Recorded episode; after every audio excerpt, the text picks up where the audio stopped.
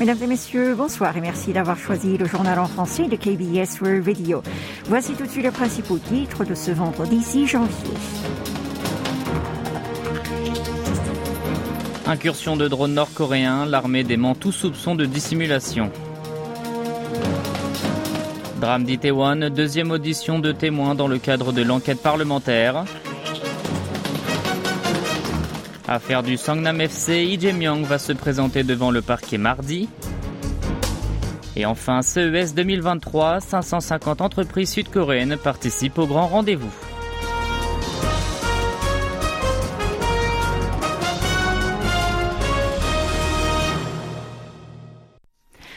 L'armée sud-coréenne aurait-elle tenté de dissimuler le fait qu'un des drones nord-coréens a violé la zone d'exclusion aérienne le 26 décembre dernier? Un tel soupçon a été avancé car elle a confirmé tardivement l'information. Un responsable du ministère de la Défense a tenté aujourd'hui de le contredire auprès des journalistes. Selon cet officiel, dès le lendemain de l'incursion des engins nord-coréens, une vingtaine de spécialistes de l'état-major interarmé ont lancé l'analyse des données captés notamment par les radars pour pister leur parcours.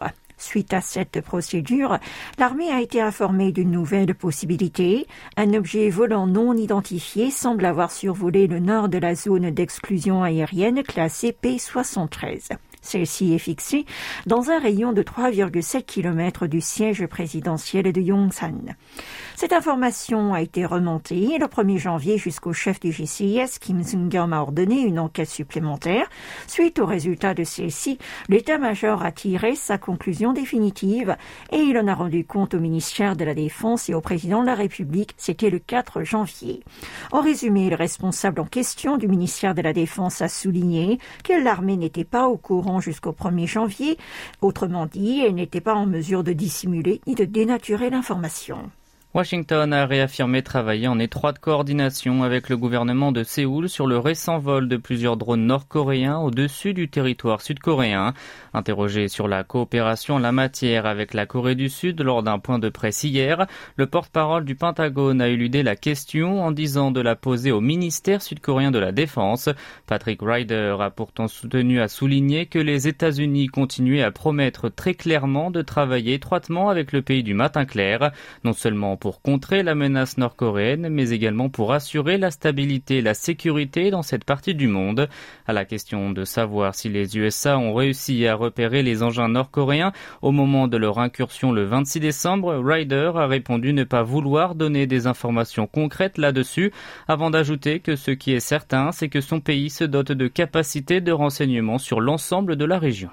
Et pour affirmer ce chapitre, le secrétaire d'État américain et le chef du Pentagone et leurs homologues japonais se retrouveront à Washington le 11 janvier. Une annonce faite par le porte-parole de la diplomatie américaine. Lors d'un briefing hier, Ned Price a précisé que les relations des deux alliés constituent une pierre angulaire d'un Indo-Pacifique libre et ouvert et que lors de la prochaine réunion, les quatre hommes échangeraient sur la vision commune et l'opportunité dans cette région au-delà des liens bilatéraux de leur pays. Selon lui, les défis chinois et les menaces nord-coréennes s'inviteront eux aussi dans leur discussion. À noter que l'entrevue dite 2 plus 2 se tiendra deux jours avant le sommet entre Joe Biden et Fumio Kishida à la Maison-Blanche. Vous êtes à l'écoute du journal en français sur KBS World Radio.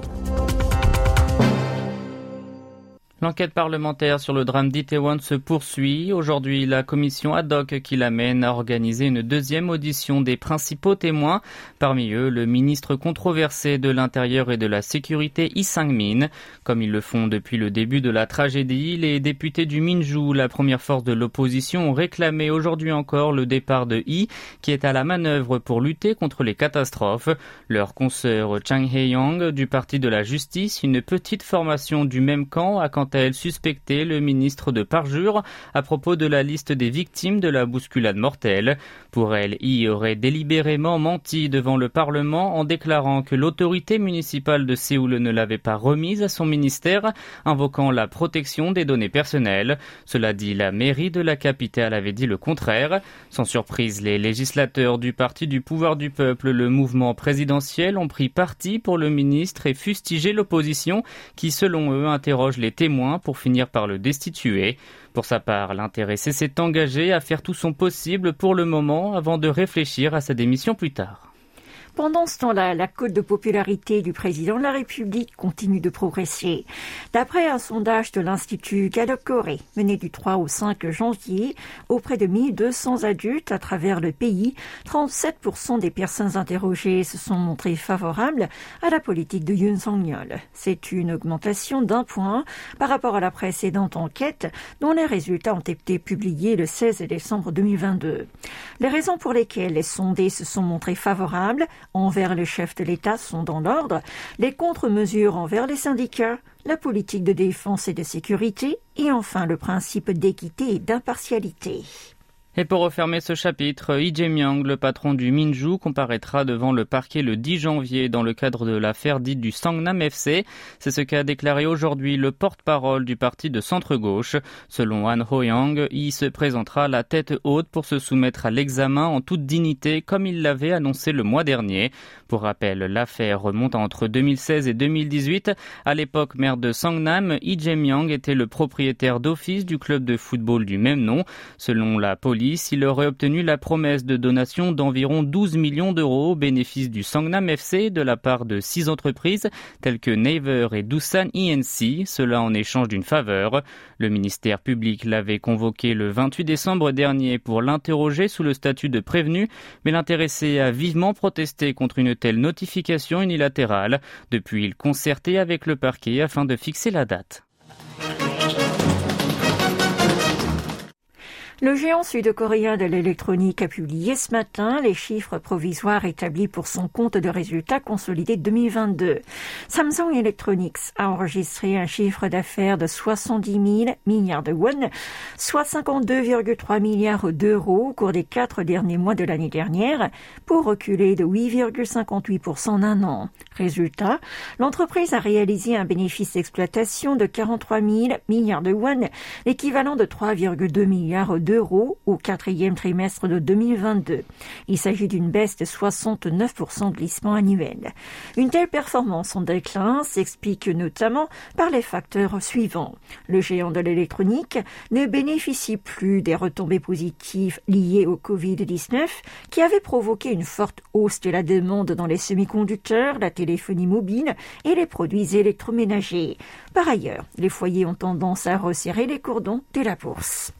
À Las Vegas, le coup d'envoi de l'édition 2023 du CES, le plus grand salon mondial de l'électronique et de l'informatique, a été donné jeudi.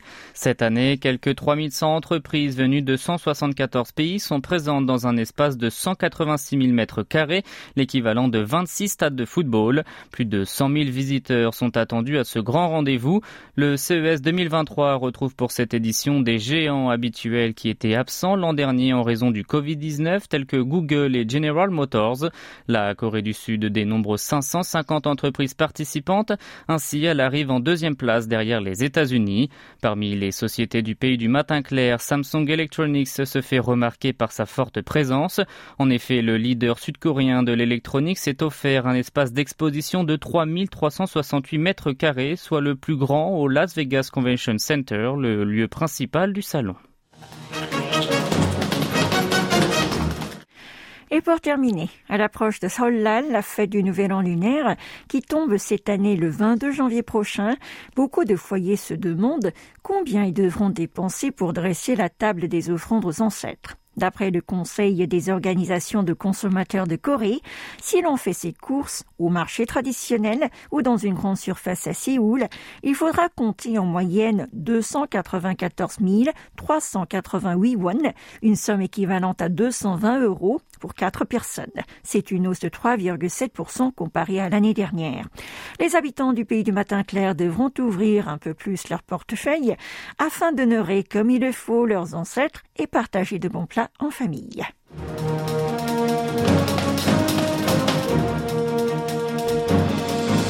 C'est la fin de ce journal qui vous a été présenté par Oh Young et Maxime Lalo. Merci de votre fidélité et bon week-end à l'écoute de KBS World Radio.